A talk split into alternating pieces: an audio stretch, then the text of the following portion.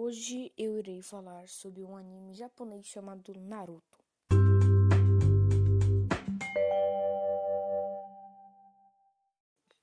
O mangá é basicamente a história de um mundo ninja onde existem várias vilas e países, cada país com uma arma chamada de Jinchuriki. Os Jinchuriki são ninjas em cujo corpo foram selados o espírito dos nove demônios de cauda.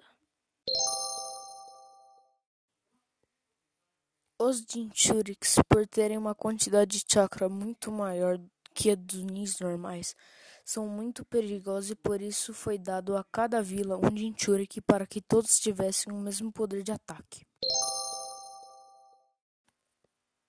Há também outros ninjas, sendo que os da Vila da Folha são os mais conhecidos, como Rock Lee, Tentei, Neji, Chou de Shikamaru e muito mais. Todos os ninjas de Konoha que foram treinar fora da vila e tomaram outros destinos, como Tsunade, que volta à Vila da Folha e se torna líder de Konoha. É uma ninja médica que invoca lesmas gigantes e treina Sakura. Jiraiya, de cabelo branco, é supostamente o mais forte deles, invoca sapos gigantes e treina Naruto. E Orochimaru, que invoca cobras e treina o Sasuke. Lembrando que Sasuke, Naruto e Sakura são os personagens principais do anime.